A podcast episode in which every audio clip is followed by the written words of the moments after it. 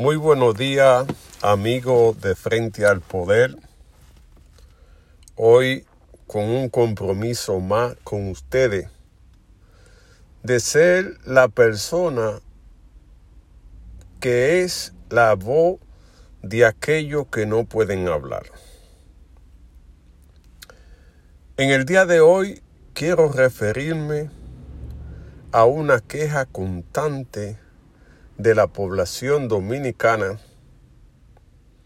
que ve como los políticos dicen una cosa y luego que están en el poder dicen otra.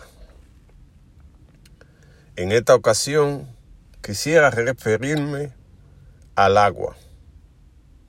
La constitución establece que el agua es un derecho humano, principalmente la de consumo humano. En los últimos días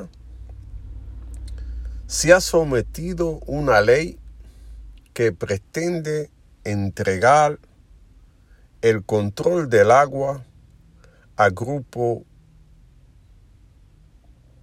empresariales. Esto va a causar movilizaciones sociales porque el agua determina la convivencia humana. Si no hay agua, usted no puede bañarse.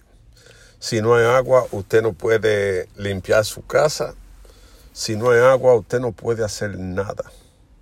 Lo que es vital para la convivencia social, la garantía de tener agua.